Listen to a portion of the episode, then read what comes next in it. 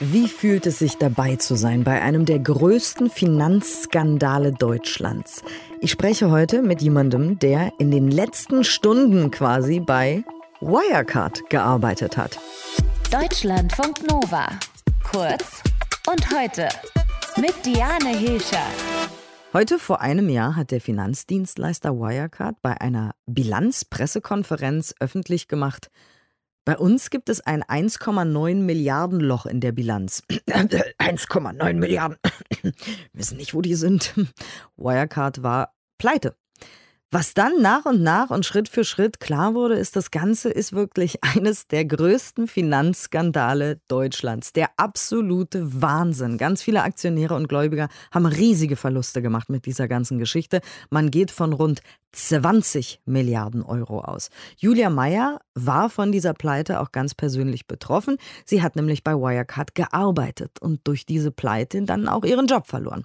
Und mit Julia habe ich schon vor der Sendung gesprochen und sie gefragt, also heute vor einem Jahr war eben diese Bilanz-PK, bei der klar geworden ist, hier ist richtig was am Dampfen. Wie war der Tag für dich? Also ich muss dazu sagen, dass der Tag davor, der war eigentlich noch relativ vollgepackt mit total vielen Aufgaben. Also ich hatte richtig, richtig viel zu tun. Und am 18. selbst ist dann eben eine Mail rumge rumgeschickt worden mit der Info, dass die Bilanzpressekonferenz eben verschoben werden muss oder dass sie nicht stattfinden kann. Und da muss ich sagen, natürlich ist man so ein bisschen aufmerksam geworden und hat sich gefragt, was da eigentlich jetzt ist. Aber so was ich mitbekommen habe, war das Team jetzt noch nicht so wirklich arg besorgt. Aber man hat trotzdem schon gemerkt, dass irgendwie sich die Stimmung so ein bisschen aufheizt im Unternehmen. Okay, also die Stimmung war vorher auch schon in den Tagen vor dieser Pressekonferenz. Man hat irgendwie was gemerkt, dass alle unruhig sind oder wie hat man sich das vorzustellen? Nee, überhaupt nicht. Nee. Also gar nicht. Nein, also ich kann sozusagen, ich kann ja natürlich nur von mir sprechen, ja. von meinem Team und eben mit den Leuten, mit denen ich zusammengearbeitet habe. Und wir haben uns auf eine ganz große interne Kampagne vorbereitet und hatten da ganz viele Telefonate mit ähm, allen Kollegen global und hatten das eben vorbereitet und Content-Kampagne und so weiter und so fort. Und ich muss sagen, eben von meiner Warte und auch von meinem Team hat sich da eigentlich gar nichts angekündigt. Es war wirklich so wie immer. Also die Stimmung war eigentlich total gut. Es war viel zu tun. Und genauso war es eigentlich, eigentlich so wie immer. Und wir dachten, naja, jetzt ist eben dann diese Bilanzpressekonferenz. Und erst am Tag selbst ist es dann irgendwie so ein bisschen komisch geworden. Ah, okay. Genau. Und dann habt ihr dann irgendwie, war das erstmal auch nur so ein Gefühl oder wurde gemutmaßt? Ganz unterschiedlich. Also manche Kollegen, die haben dann schon natürlich angefangen zu mutmaßen und sich auch einfach Sorgen gemacht. Man hat dann einfach wirklich gemerkt, dass die Stimmung so ein bisschen umschlägt. Ich hatte, weil ich an diesen zwei Tagen eben Urlaub hatte, ich habe dann auch mit einem Kollegen telefoniert und gesagt, du, gib mir mal bitte kurz ein Update, wie ist die Stimmung irgendwie im Unternehmen, was ist da los? Muss ich mir Sorgen machen um meinen Job? Und dann haben wir eigentlich noch Späße gemacht. Nein, wir bekommen halt einfach kein Weihnachtsgeld, aber kein Stress, es wird sich alles aufklären und so weiter und so fort.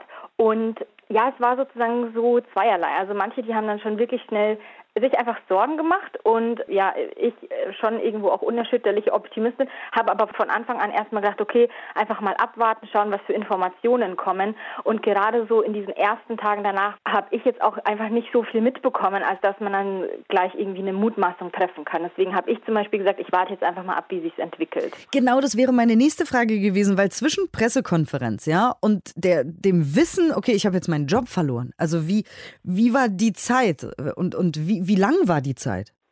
Also die abgesagte Bilanzpressekonferenz, die war am 18. Juni und meinen Job verloren, den habe ich am 25. August.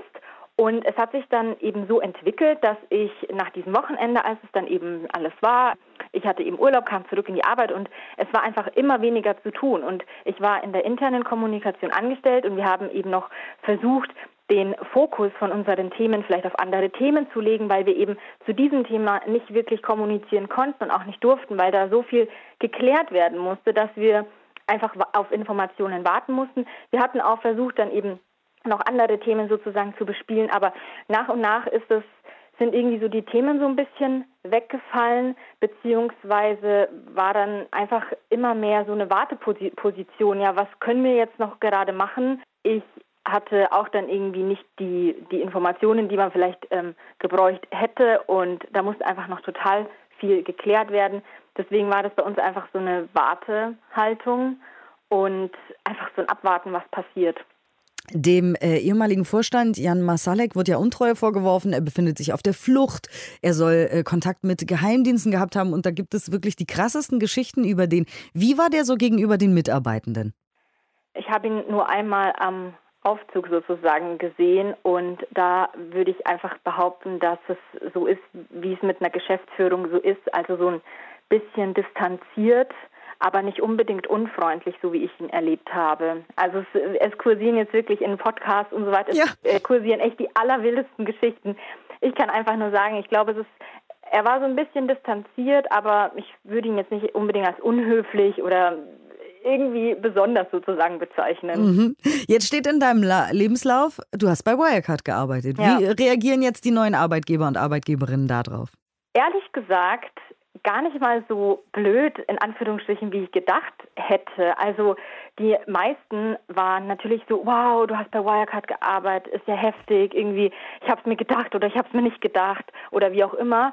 Aber ich habe eigentlich sozusagen öfter so Mitleid und Verständnis bekommen. Also vielleicht hatte ich dann echt diesen Wirecard-Mitleidsbonus, weil die meisten Unternehmen, bei denen ich mich beworben hatte, jetzt bin ich ja selbstständig, aber bei die Unternehmen, bei denen ich mich beworben hatte, kannten natürlich die Geschichte und die wussten dann ja auch, dass es irgendwie nicht meine Schuld war, dass ich meinen Job sozusagen verloren habe. Julia Meyer hat bei Wirecard gearbeitet. Vor einem Jahr hat der Finanzdienstleister Wirecard bei seiner Bilanz-PK öffentlich dann gemacht. Bei uns gibt es 1,9 Milliarden, die weg sind. Also die gibt es genau nicht. Die sollte es eigentlich geben, aber ja, einer der größten Finanzskandale Deutschlands und äh, alles immer noch nicht ganz fertig ausgearbeitet. Deutschlandfunk Nova. Kurz und heute.